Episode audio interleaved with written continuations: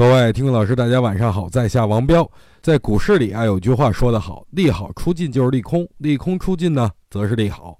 我之前给大家梳理过近期的利好与利空的因素啊，总共有五条，其中四条呢都是利空消息，比如什么十二月加息预期升温呀，十二月解禁股高峰啊，IPO 提速啊，本币贬值啊。但利好只有一个，那就是深港通。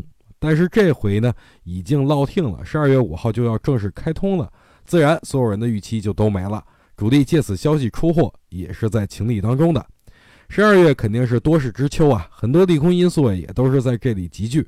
我倒是，要看看主力到底想玩成什么样。在今年五月份的时候，我曾经在电视节目里说过呀，三千三百点以下我是不卖股票的，好像也是跟语音里说了。目前的点位离三千三百点已经很近了啊！如果下周大盘真受深港通的消息刺激高开的话，我的基金就准备清仓了。